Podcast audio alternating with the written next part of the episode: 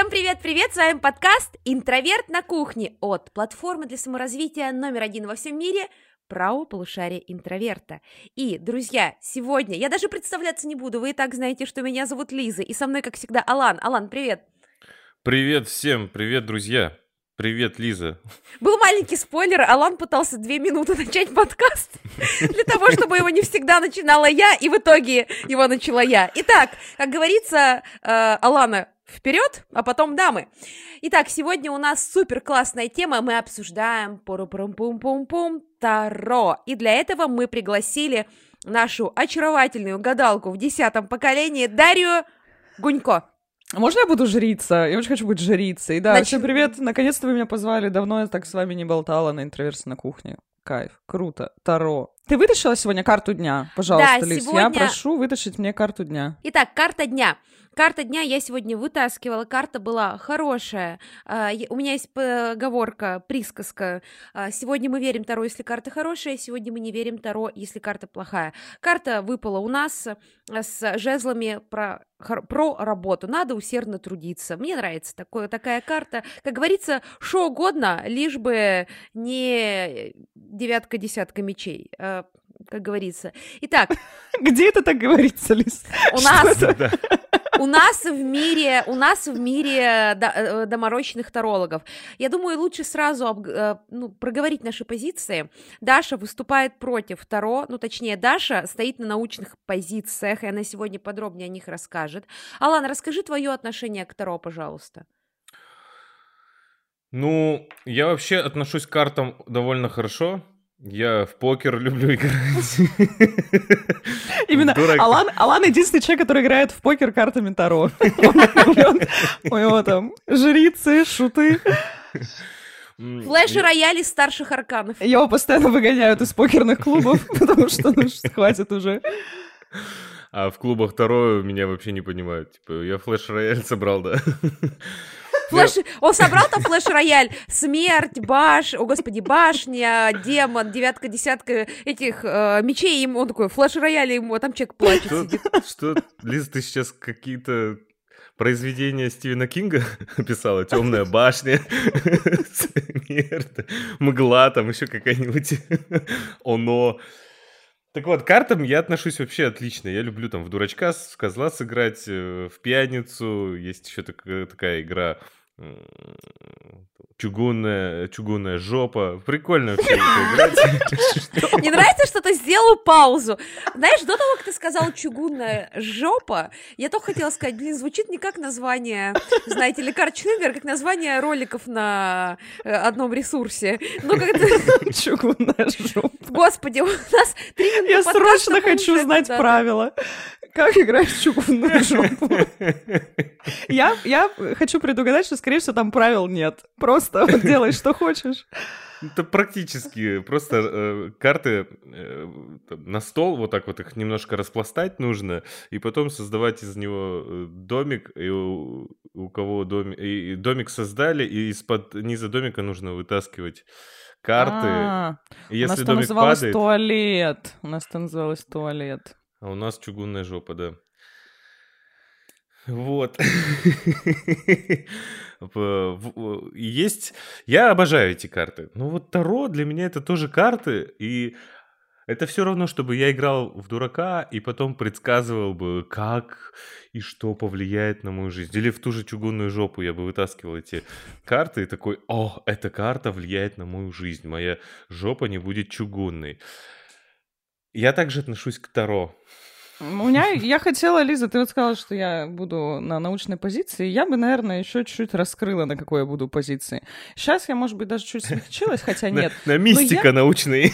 Но я ненавижу Таро и всякое вот такое. То есть я была прям вот очень долго, есть воинствующие атеисты, а есть вот люди, которые ненавидят всю эту, всю вот эту вот историю. Таро, астрологию и так далее. Уже в комментариях можете писать, что я ничего не понимаю, что я не разбираюсь и так далее. Да, я почитаю с удовольствием. Однажды я напишу книгу «Астрология как новый расизм». Я считаю, что это вообще продолжение всех вот этих стереотипов, которые меня очень сильно бесят, поэтому я против. Так что, если что, можете меня ненавидеть, если вы увлекаетесь Таро. Я расскажу про свою позицию, а я тут начала рассказывать про карту дня. Я не э, строю свою жизнь, опираясь на разный мистицизм. То есть я не строю свою жизнь, опираясь на гороскопы, на... Э, что, какие еще бывают около эзотерические штуки даже? Ну, на Таро, на всякие там кристаллы. Для меня это скорее какая-то такая социальная прослойка, забавная, э, что-то типа метафорических карт. То есть э, моя мама гадала на картах обычных, раскладывала пасьянцы, и мне очень нравился сам процесс э, с детства э, пасьянцев. Моя мама, если что, тоже не то чтобы особенно верит э, все эти истории. Я все считала, что такой способ снять стресс, сейчас понимаю, что, наверное, во многом это способ уйти от тревожности.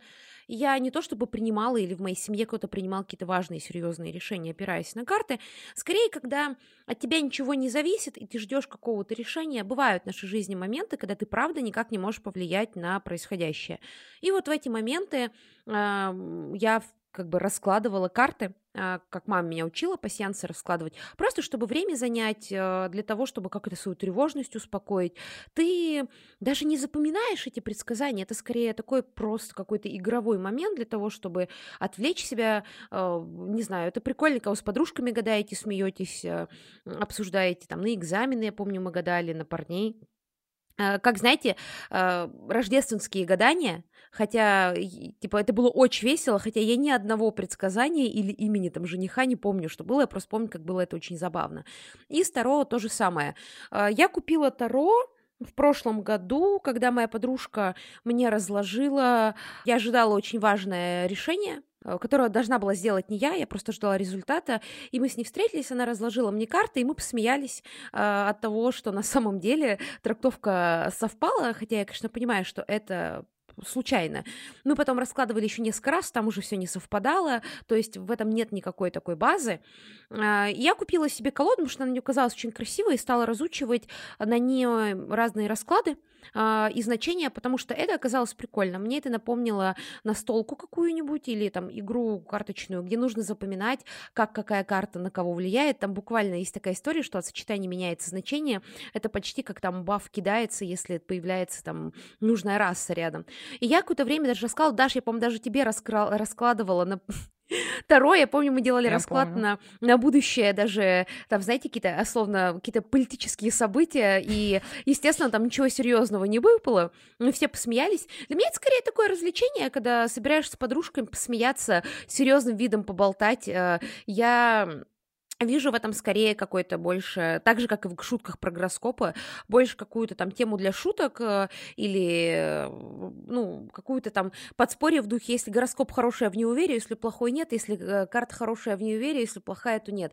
Э, поэтому я не вижу в Таро ничего плохого вообще во всех этих штуках, пока люди не начинают строить на этом свою жизнь, потому что это просто способ, ну, отвлечься для меня, и я подозреваю, что для большей части людей. Я очень сильно не люблю тарологов за несколько вещей. Когда это развлечение, когда это там посмеяться с подружками, пораскладывать друг другу карты, да на здоровье. Но меня, видимо, окружают какие-то очень тоже так жестко настроенные тарологи, которые начинают переходить мои личные границы и лезть ко мне с вот этой вот своей историей, что а я вот там сделал расклад, а у меня вот такое вот будущее, оно предопределено, поэтому я не пойду сегодня с тобой гулять, потому что мне карты сказали, что это плохая идея. Окей, хорошо, не ходи, больше можешь мне вообще не звонить после таких слов. Кроме того, я еще очень сильно не люблю когда люди начинают, ну, во-первых, всю свою жизнь вокруг этого строить, а во-вторых, ну, уже как будто бы, знаете, полностью перекладывать ответственность себя на какие-то внешние источники, и это нормально, когда, если вас карты, ну, условно, немножечко успокаивают, понижают вашу тревожность, вам как-то от этого становится проще. Но когда человек с видом человек, которому открылось просто какое-то неземное знание, что он постиг тайны бытия, начинает всем там делать эти предсказания, раскладывать, часто пользуясь очень уязвимым и сложным положением другого человека. Часто люди обращаются в ситуациях очень сильного стресса, очень сильных каких-то прям, ну, жизненных проблем, болезней. Они приходят к тарологам, таролог им раскладывает вот эти карты. Понятно, что здесь вопрос к самим людям, которые обращаются, но мне кажется, зарабатывать на этом крайне нечестно и вообще отвратительно. Ну, я считаю, что да, потому что это буквально мошенничество. По-моему, нельзя э, шарлатанов разных э, экстрасенсов, тарологов и так далее привлечь м, за то, что они берут деньги, ну, за то, что условно тебе ауру чистит или расклад, но я считаю, что с этической стороны это мошенничество.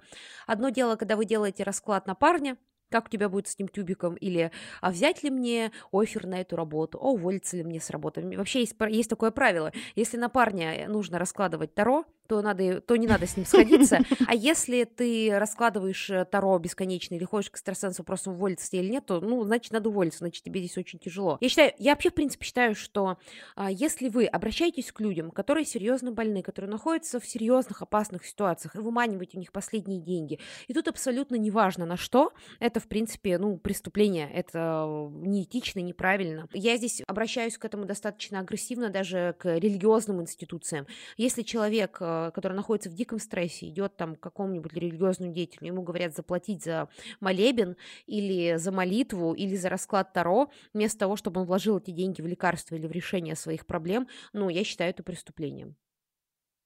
Абсолютно. За бесплатно? Окей, за бесплатно, хоть, знаете, хоть там обряд на весь город проводите. Если, ну, если человеку при этом деньги. ничего не дают принимать внутрь, и никакими его мазями не намазывают, ничем не окуривают, никакого воздействия на тело, пожалуйста. Официальная медицина — сила.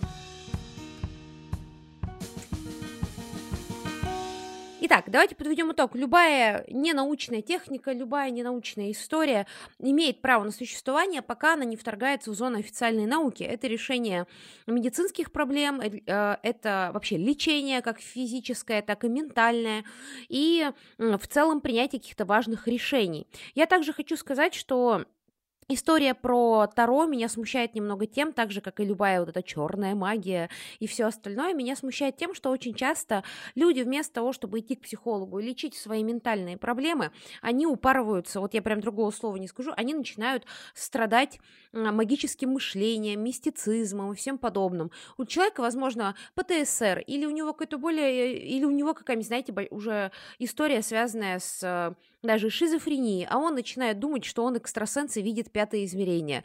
Так что на самом деле, при том, что я в целом не осуждаю ни Таро, ничего э, похожее рядом близкое, я хочу сказать, что здесь есть момент, связанный с тем, что немного смущает именно история про то, что кто-то использует людей в стрессе или прямо людей чем-то страдающих для того, чтобы выкачать с них деньги, а еще люди часто вместо лечения, а, ну, они а, даже не только лечение физического, когда они, знаете, там солью себя посыпают вместо того, чтобы пойти к врачу, но и вместо того, чтобы идти к психологу, работать над своими проблемами работать с тревожным, например, расстройством, они начинают вкладывать очень много энергии, сил второй во все подобное. И я таких людей видела. У меня есть знакомые, у меня есть подруги, которые очень любят Таро, астрологию, и они уже ее не иронично любят. Начинали мы с того, что мы иронично это любили всей компании, но вот они пошли дальше, как сказать, а, пранк вышел из-под контроля. И я им говорю, почему ты не пойдешь к психологу? Она говорит, нет, у меня все в порядке. В это же время она постоянно рыдает, у нее то от веселья, то к слезам, у нее дикие страхи, она не может то проехаться в лифте, то она не может остаться одна дома. Ну, то есть человеку явно бы надо пойти к психологу, как минимум. Но она все это закрывает через второй натальные карты, при том, что там бешеные скачки настроения, там суперсерьезные депрессивные эпизоды. У меня у самой э, была диагностированная специалистом депрессия, поэтому я э, не просто так называю депрессией, вот когда человек просто лежит грустно. Нет, там прям все очень серьезно. Э, это вот Таро, это то же самое, как решение своих ментальных проблем через алкоголь. Кстати, часто они идут вместе. Есть еще такой прикол, мне кажется, что Таро это, как, знаете, такой вот у вас уже дом рушится, у вас уже просто он горит, а вы пытаетесь немножко обойки подклеить, потому что немножко отвалились. То есть какой-то такой косметический эффект, потому что действительно это может сработать. В каком плане? Мир вокруг устроен супер случайным, супер внезапным образом, и с нами происходят какие-то события, которые мы не можем никак предугадать, никак на них повлиять, и нужно их только просто принимать.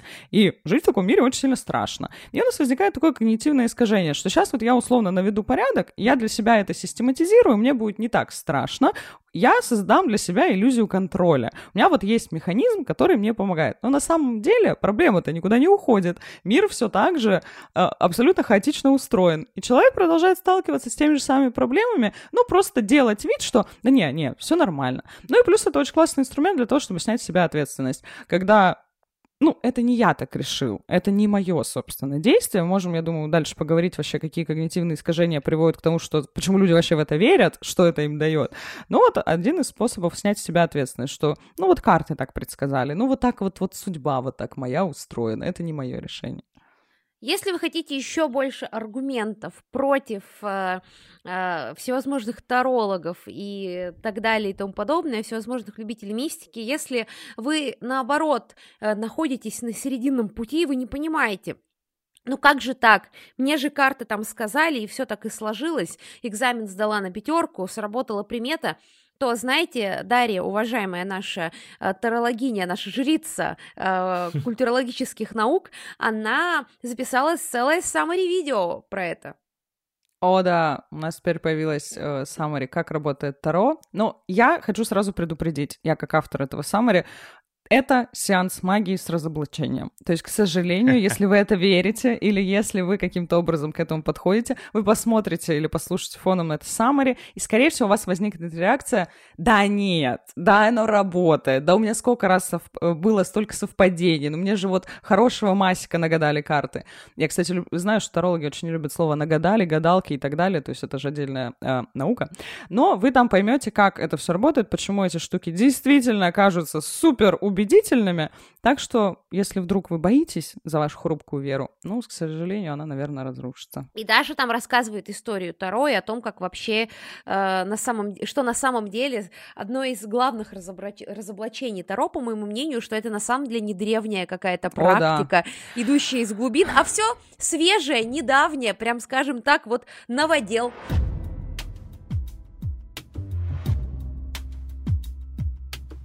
И первый источник, который приводят те люди, которые пытаются доказать, что Таро — это что-то невероятно древнее, это манускрипты Древнего Египта. Якобы уже древние египтяне ходили к тарологам или каким-то специалистам, которые раскладывали им карты, Однако никаких таких источников на самом деле мы не находим. Но мы находим одну очень интересную закономерность, что астрологи тоже говорят, что это знание из Древнего Египта. А еще уфологи очень любят говорить, что именно египтяне нам рассказали о том, что когда-то на Землю прилетали инопланетяне и оставили свои следы. Древний Египет и культура Древнего Египта, она действительно очень разнообразна, очень таинственна и очень непонятна. Если вы посмотрите на любые изображения из Древнего Египта, вы там можете найти что угодно. Трехголовых собак, инопланетян, влияние звезд, все что угодно. То есть мы видим какие-то изображения, в которых каждый может найти свой смысл. И поэтому так часто мы слышим от различных лжеученых и эзотериков, что именно из Древнего Египта пришло это знание. Тем более Восток — это всегда некоторая такая загадочная история. Восток в глобальном культурном смысле, то есть все, что не Европа. И вот этот вот Восток кажется таким загадочным, мистическим. Там есть альтернатива рациональной европейской, ну, и, скажем, правда, скучноватой культуре. Вот там-то есть какие-то загадки и мистические тайны.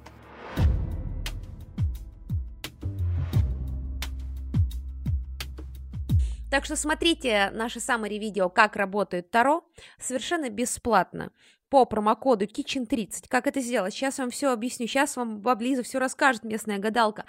Берете точнее, идете в описание подкаста, переходите по ссылочке, там вы увидите, перейдя по ссылочке, оформить подписку. А, нажимаете «Оформить подписку», вводите промокод KITCHEN30, привязываете карту, с карты списывается 11 рублей, который возвращается. Все честно, здесь никакой, а, никакого обмана нету. Мы не пользуемся вашим уязвимым положением любопытства. 30 дней 30 дней смотрим бесплатно все summary видео на любые темы. Как работает Таро, история шарлатанства, э, про, например, религию еще. Огромное количество разных summary и по психологию. Как справиться с тревогой, например. Смотрим. Можно карточку отвязать, и платеж с вас не спишется. А если вам понравилось, и вы захотите деньги дать не тарологам, а нам, то оставляем карточку привязанной через 30 дней с вас пишется 300 рублей, и вы еще месяц будете смотреть. Вы таким образом задонатите нам подпиской и сможете смотреть наши прекрасные саммари в приложении когда угодно и где угодно. Это не обман, это не шарлатанство. Наши видео действительно можно смотреть в фоновом режиме. Напоминаю, только для того, чтобы все сработало, надо оформить подписку бесплатную на сайте, а потом активировать в приложении. Все очень легко. Ли сказала очень важную штуку. Знаете, даю вам универсальную э, схему, как определить чушь собачью, а не чушь собачья. А, если вам рассказывают о том, что это древнее знание, о том, что оно существует тысячи лет, о том, что это вот наши предки вот этим всем, и это не может быть неправдой, скорее всего, здесь нужно подумать, что это чушь собачья. Особенно у всяких вот таких вот там астрологий, тарологов и так далее. На самом деле очень короткая история, буквально пару веков от силы.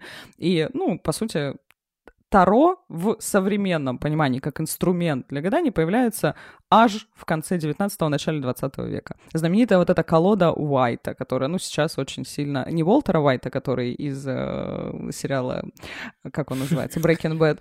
А, он тоже а, тарологом кол... был?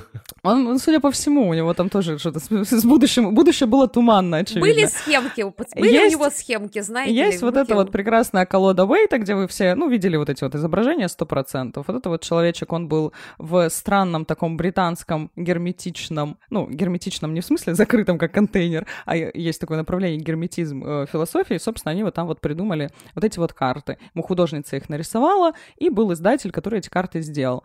И он сделал очень крутую, кстати, штуку, Уэйт. Он, почему вообще это все стало так популярно? Он сильно упростил их, потому что Таро, когда там возникли возрождения, там были всякие религиозные отсылки, какие-то сложные сюжеты, он сделал просто довольно абстрактные такие сюжеты, в которых каждый человек может что-то найти.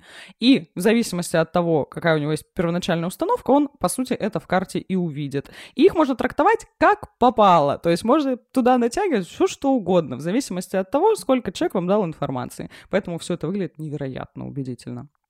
Там есть смешные моменты о том, что когда читаешь э, все эти трактования Таро, я до сих пор наизусть, конечно, все карты не помню, особенно сочетания их, поэтому проверяю.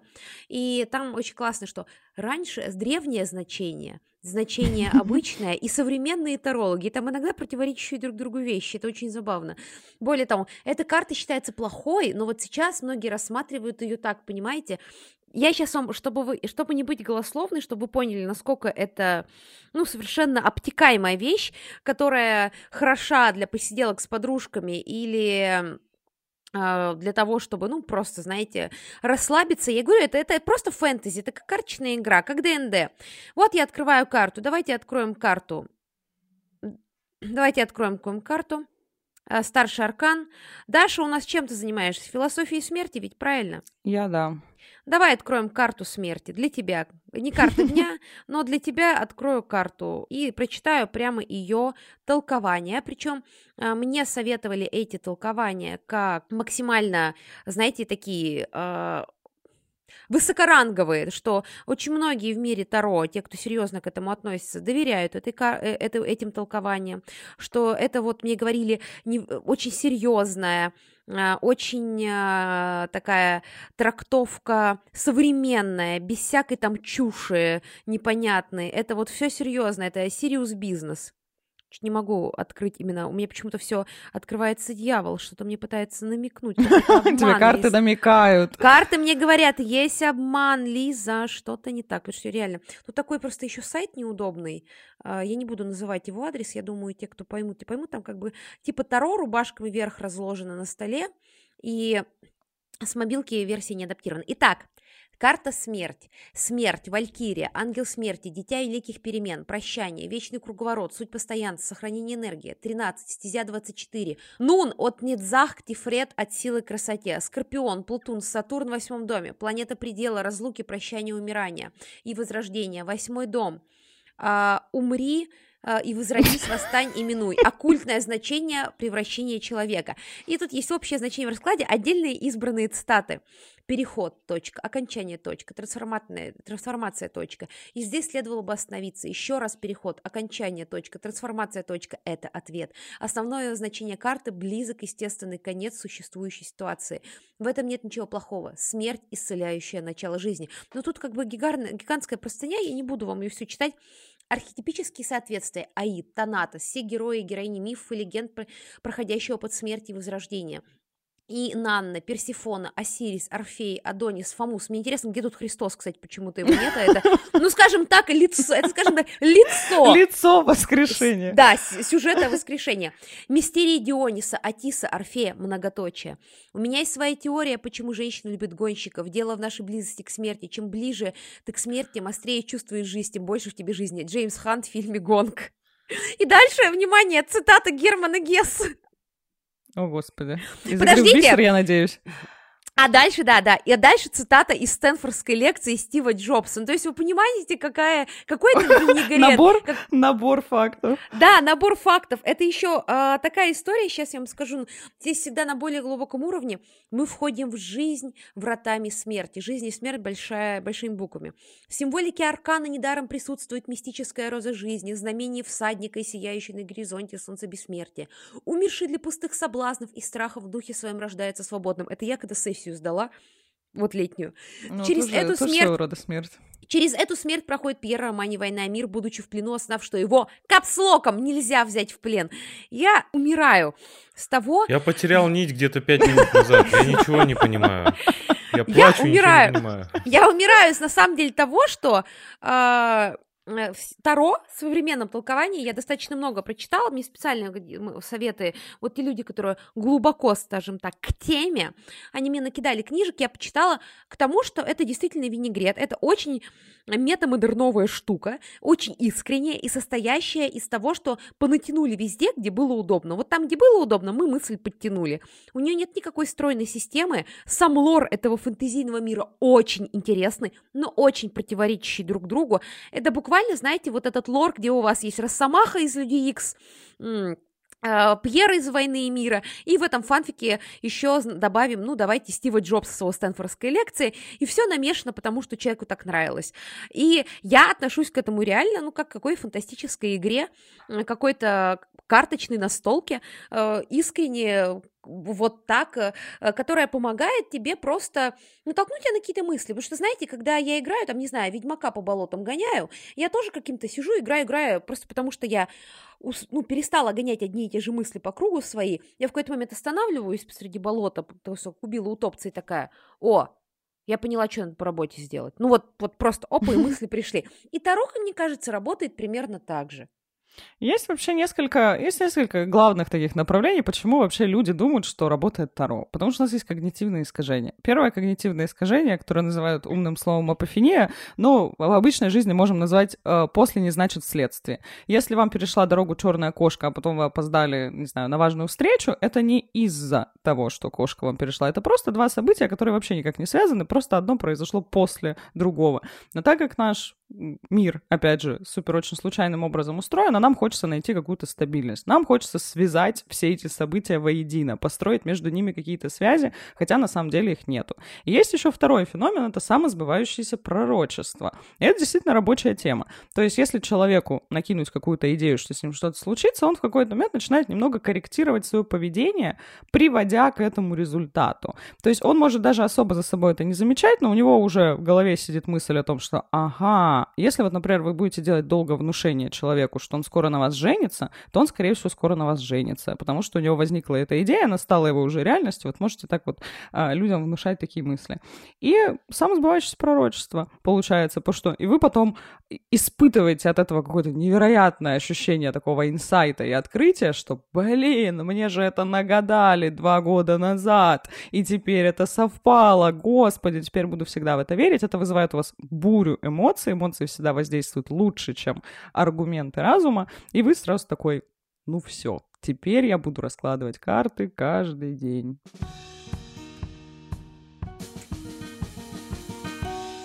Да я просто слушаю это, я думаю, ну, когда вот так вот со стороны, это все логично, ты объясняешь. Но согласитесь, вот я считаю себя довольно критически мыслящим человеком, критично мыслящим, критинин.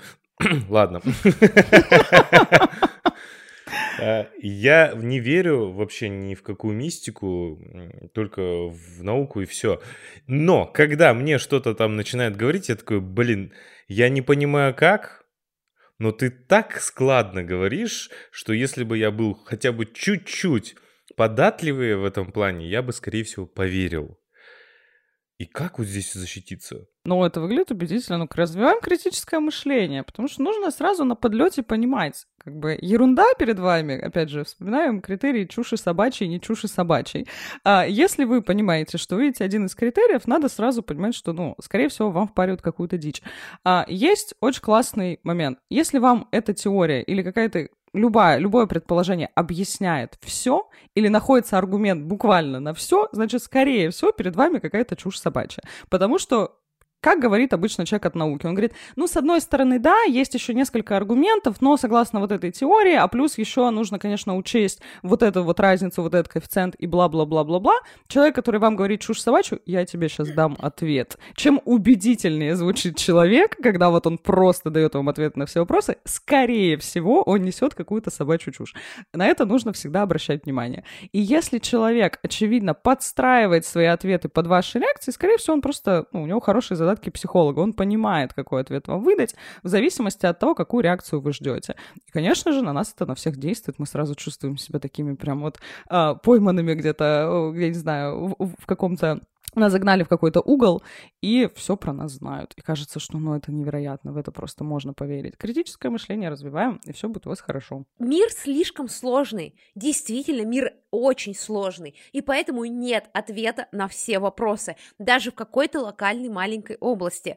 Э, это слишком сложно. И когда вам говорят, что есть ответ даже на все вопросы в одной маленькой области, значит, это это чушь собачья. Ни один здравомыслящий ученый, даже если вы сейчас будете говорить про то, что, ну, там ваша, не знаю, там, гуманитарная наука, это тоже как гадание. Да нет, нормальные ученые гуманитарной среды тоже не имеют одного ответа на все. Тем более люди из, естественно, научных каких-то направлений, где так много факторов одновременно нужно отслеживать.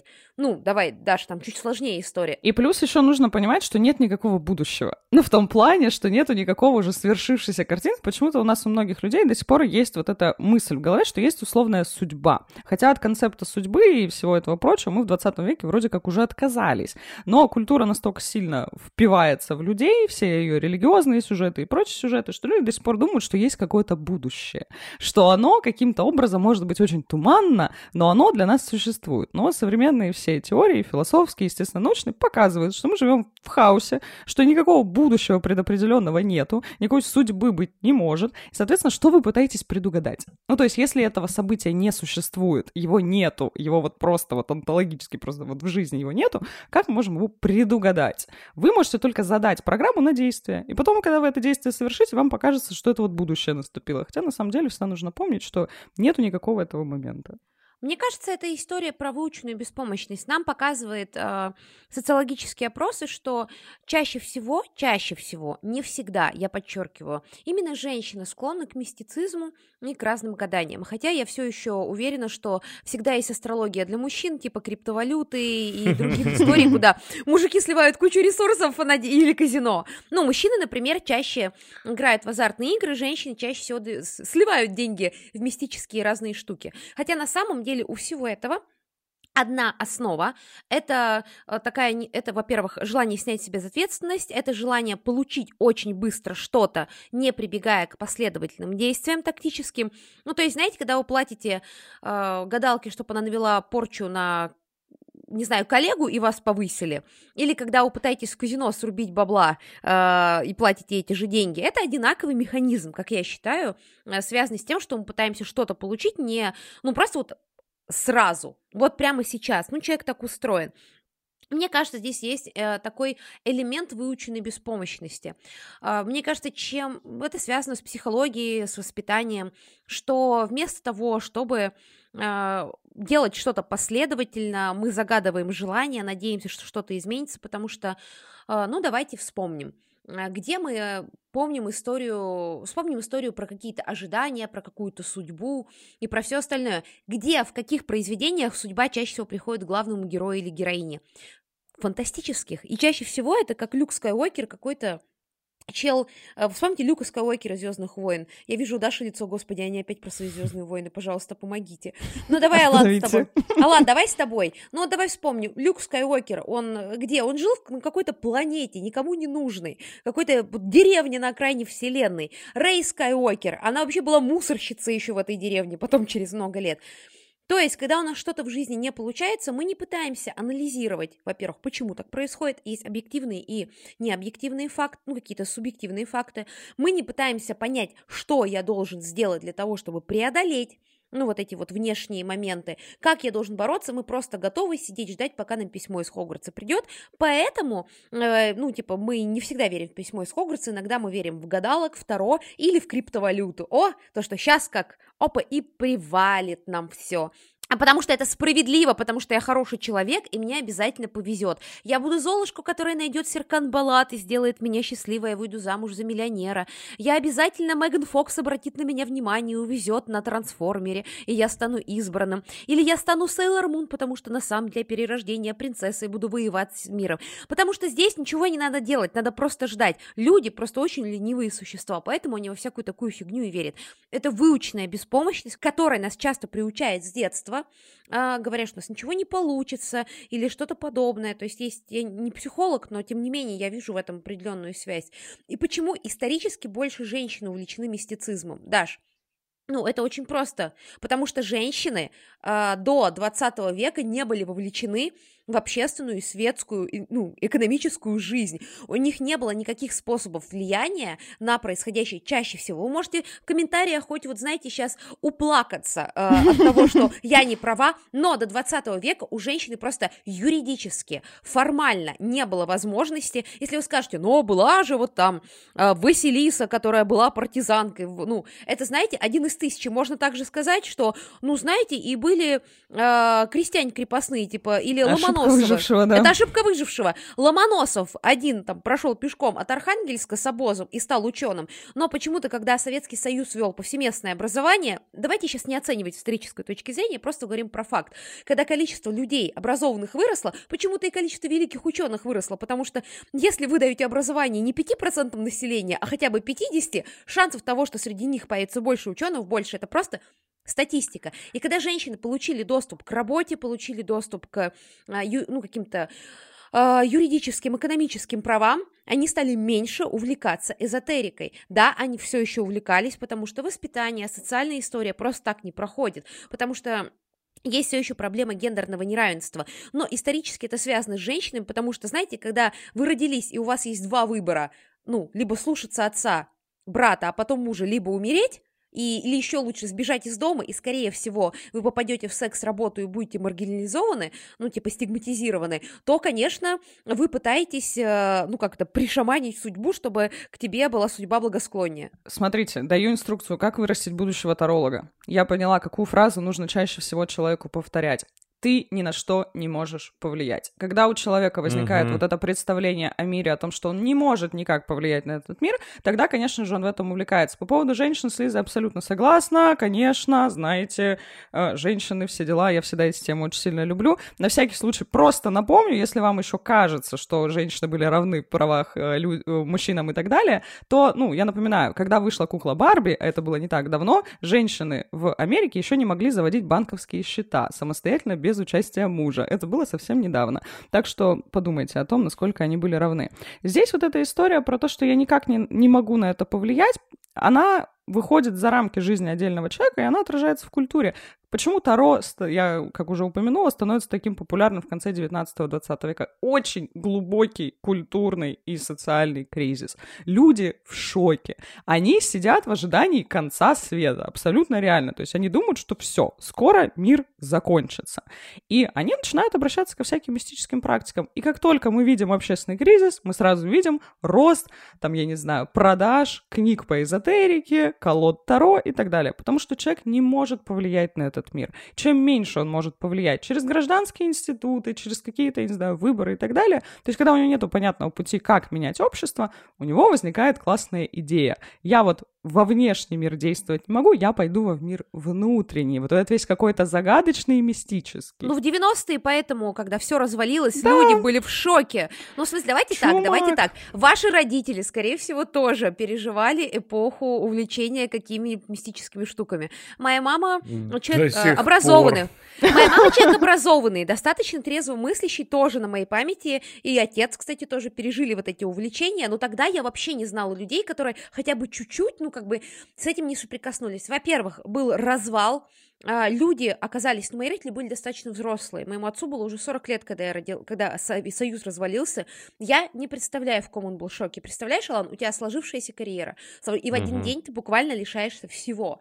И я не удивлена, что отец обратился к эзотерическим каким-то идеям и теориям заговора. У меня классический папа, который верил в теорию золотого миллиарда. Ну вот, пока был жив. А, ну, возможно, э, типа, он бы сейчас э, перестал в это верить, а возможно, нет, если бы все еще был жив. Вот так вот, я к чему? А, люди оказались, во-первых, растеряны, им было страшно, ну, то есть, я их понимаю. Я не переживала на своей памяти 90-е, но, знаете, последние несколько лет уже склонили меня к тому, что купила корону Таро и раскладываю, какой будет курс рубля, без шуток. У меня примерно такие расклады. Какой будет курс рубля? Давайте, Таро, примерно. И э, это раз, а во-вторых, в советское время все это было под запретом, и для людей это казалось что-то новым. Плюс было очень жесткое и радикальное отрицание опыта Советского Союза, и людям казалось все, что не Советский Союз, то хорошо, что не так. На самом деле радикально в этом вопросе, что Советский Союз это был рай на земле или это был ад на земле, абсолютно неверное. Э, это абсолютно неверная мысль, но у людей была, была вот эта склонность отрицать был же атеизм официальный, и люди кидались и в религию, и дай бог они кидались в официальные религии, в мировые религии, в те религии, которые были традиционны для нашей страны. Это, допустим, это, естественно, христианство в разных его проявлениях, потому что в России достаточно, а, кроме православия, были, например, и лютеране достаточно долго на нашей территории жили, это сложившаяся была традиция, устоявшаяся. Это буддизм, ислам, шаманизм в некоторых регионах, например, как Якутия, которая не переходила ни в одну, знаете, такую э, монотеистическую религию. Иудаизм. И ладно, они перешли туда, в этом нет ничего плохого, все окей. Так они же переходили в опасные секты. Они переходили во все эти мистические истории. Некоторые заряжали воду, как Кашпировского. Ну, то есть э, шли вот к этим безумным вещам.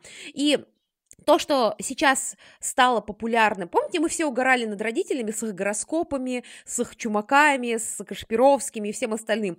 Но сейчас мои сверстники, которые над этим смеялись, они раскладывают Таро, стоят на гвоздях. Дышат всеми местами, которыми, да, в принципе, кажется, невозможно дышать. Дышать, да, вот, и так далее. И они это делают, э, покупают натальные карты за 15 тысяч рублей. И они это поразительно смеялись над своими родителями. И мне кажется, что меня удерживают очень часто от того, чтобы начать неиронично во все это верить. Алан, Даша, если я начну вам неиронично рассказывать про Таро, пожалуйста, а, сделайте что Обра- Обратите внимание на это. Я не знаю, я, я даю вам полный карт-бланш. Я не буду говорить им, что делать. Я верю в вас.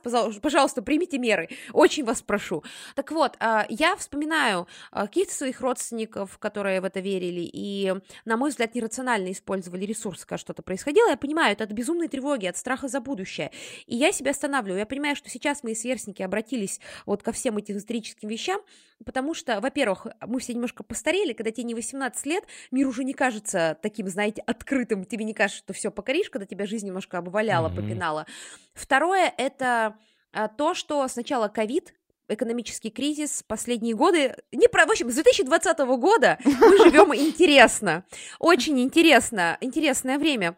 И мне кажется, люди чувствуют, что они потеряли контроль. И одни начинают верить в, 5, в вышки 5G, вторые в рептилоидов, а третий второй и причем еще эта же штука, вот мне постоянно задают этот вопрос, Даш, ну какая тебе разница? Ну верят они вот в свое вот это вот Таро, ну что ты так на них орешь, бомбишь и так далее. Но я хочу напомнить, что общество состоит из людей, из отдельных людей со своими интересами. И если мы живем, вот мне, например, гораздо комфортнее будет жить в обществе, где у людей развито критическое мышление. И мне будет, я буду себя чувствовать более безопасно и как раз более контролируемо, чем когда мы живем в окружении людей, у которых с критическим мышлением, ну, туговато. И тогда мы видим те общественный процесс, который происходит. К сожалению, да, здесь есть вот такая связь.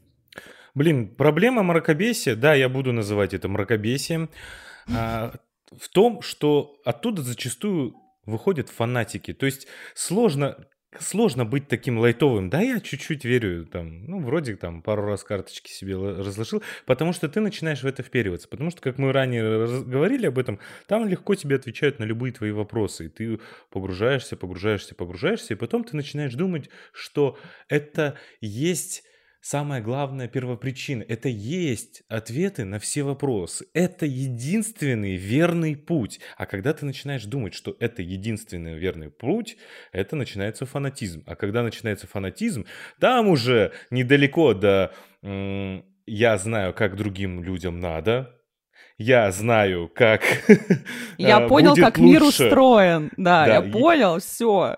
Я буду, э, я понял, как будет лучше другим, особенно в моем окружении, особенно если я кем-то управляю, и вот это раскручивается, раскручивается, и мы приходим к тому, где мы есть сейчас. Я не знаю, я, с одной стороны, не хочу быть таким снобом эпохи просвещения и вообще быть таким человеком, но мне кажется, что у нас недавно был подкаст про атеизм, Даша, и я там говорила, что меня ужасно раздражают воинствующие атеисты. Воинствующие — это те, которые просто, слыша о религии, просто, знаете, вот я имею в виду, когда кто-то просто упоминает, и люди начинают сразу гореть невероятно, ну вот, э, агрессивно реагировать, А, потому что, ну, давайте так, э, история любого социального института, не только религии, а абсолютно любого, непростая, сложная и часто не имеет э, так много светлых пятен, как хотелось бы. И мы э, так или иначе пока человек не совершает что-то действительно преступное и осуждаемое, не должен, ну, как бы, э, он подвергаться каким-то гонениям. Да Даже тарологи, простите, если человек просто ради себя раскладывает, ну, ради прикола, то мы не должны, и он никого не втягивает в это, не обманывает, мы не должны его осуждать, он должен быть свободен. Потому что мы знаем с вами, к чему приводит э, история про то, что где все пытается сделать эффективным. Это тоже нездорово, это антиутопия. Сто процентов. Сто процентов. Здесь просто нужно понимать, я сейчас немножко по- поясню свою позицию, здесь нужно понимать, что и для чего. То есть понятно, что когда у человека есть, например, религиозная вера, она ему помогает, да, в каких-то вопросах. Там, где не помогает наука, то есть какие-то вот отдельные его истории, например, религия очень хорошо работает с темой смерти, как раз с моей любимой. О, прошло уже довольно много от подкаста, я первый раз про смерть сказала, ура. Нет, А, второй раз, уже второй. Второй. Ну, блин, ладно, хорошо. История в том, то, что, ну, вот с этими вопросами, например, официальная наука пока не работает. Ну, сейчас уже появляются доулы смерти, то есть люди, которые помогают человеку принять там собственную смерть, чужую смерть и так далее. Но в целом, как бы, по, по сути, до сих пор у нас религия этим занимается. Если человеку здесь нужна вера, да, вопросов нет. Но меня всегда пугает, когда какой-то один момент, то есть одна теория, будь это Таро, будь это религия, будь это даже чисто какая-то одна наука, объясняет человеку весь мир, когда он все строит, исходя из вот этой вот позиции. Вот это для меня уже э, попахивает чем-то довольно странным, таким супер тоталитарным. Мы, опять же, видели, к чему приводят тоталитарные идеи в 20 веке. Поэтому здесь, конечно же, должен быть баланс. Ни в коем случае никогда я... Я вообще противник чего-то запрещать. Ну вот что у нас появится, не знаю, закон, запрещающий тарологов. Недавно у нас была такая инициатива, но мне очень сильно с этого пригорело. Но вопрос в том, что, ну, мой способ с этим бороться, что я начинаю обсуждать с людьми, я начинаю про это рассказывать, записывать саммари про это, что, может быть, у кого-то просто немножечко как-то подвинется а, какое-то представление об этом, человек начнет чуть-чуть сомневаться, а прелесть всех этих теорий и всяких вот таких учений, что они на самом деле, если чуть-чуть потянуть одну ниточку, распустится весь свитер. То есть она очень быстро разрушается. Когда человек начинает видеть, как это устроено с точки зрения, ну, вот какого-то внутреннего механизма действия мозга там и так далее, то оно очень быстро рассыпается на самом деле. О, да, я полностью согласен с тем, что культура запрета еще хуже. А, Лучше объяснять, лучше просвещать людей, лучше рассказывать и, ну, типа, показывать на доказательной базе какой-то, чем просто так. Культура запрещения — это вот все равно, что хирург орудовал бы, я не знаю, молотком, а не скальпелем. Потому что как только начинаешь что-то запрещать, под эту же раздачу попадают и другие нормальные какие-то вещи. Я в целом считаю, что нам необходимо не запрещать, а учить людей. Я считаю, что э, хорошее образование необходимо. Я считаю, что, знаете, и воинствующие фанатики, и воинствующие борцы, вот такие агрессивные, э, чего угодно, они, под... им, во-первых, стоит сходить к психологу. Мне кажется, очень много проблем бы наше общество решило, если бы люди проработали свою тревогу, свои детские травмы. Вот, э, вот просто, знаете, друзья, вот свою, если вы чувствуете какие-то приступы агрессии или приступы вскакивать в три ночи и раскладывать э, что-то, скорее всего, скорее всего, зуб даю, что у вас какая-то тревожная история. А, дальше. А, я считаю, что критическое мышление появляется при хорошем образовании. И я сейчас не говорю, что все должны иметь высшее образование. Мне кажется, в 21 веке высшее образование уже немножко не та же история, что и в 20 веке или даже 10 лет назад. У нас сейчас очень много доступных разных инструментов что-то изучать, и мне кажется, навыки критического мышления можно получить без вузовского образования. Мне кажется, его нужно детям в школе преподавать. Вот навыки критического мышления – это то, благодаря чему наше общество начнет э, процветать. И правда, психпросвет, психпросвет очень важен, потому что очень многие люди на самом деле ну, поймут, какую проблему они глушат, а, чего им так не хватает, какую вот они вот эту пустоту, неопределенность и какую-то свою инфантильность пытаются этим закрыть. Ну и, собственно, меньше этого будет э, вот этого всего того, что я так сильно не люблю. Даш, а вот давай так, под конец нашего подкаста, во-первых, что ты бы посоветовал, чтобы люди узнали правду об этом, обо всем? Какая нативная подводка, просто вообще, как незаметно. Сейчас наши все зрители думают, что же будет дальше. Конечно, конечно же, я всех отправлю слушать фоном Самари, который я недавно записала, которая так называется «Как работает Таро». В названии сразу показано, да, что действительно это работает, в том плане, что мы видим какие-то результаты. Но я там делаю просто какие-то основные такие тейки, рассказываю, даю вам готовые инструкции, как понять, как поймать себя на том, почему вам кажется, что это работает. Там собрана вся главная вообще информация про Таро. Также там есть такой небольшой экскурс в историю Таро. Я расскажу, когда это действительно на самом деле появилось, почему это стало популярно, почему, например, очень многие поэты Серебряного века любили раскладывать Таро. Так что это вот вся информация, такая выжимка от меня по Таро в вот этом небольшом саммаре собрана. И, конечно, это прекрасно прекрасное summary можно посмотреть бесплатно по промокоду Kitchen30.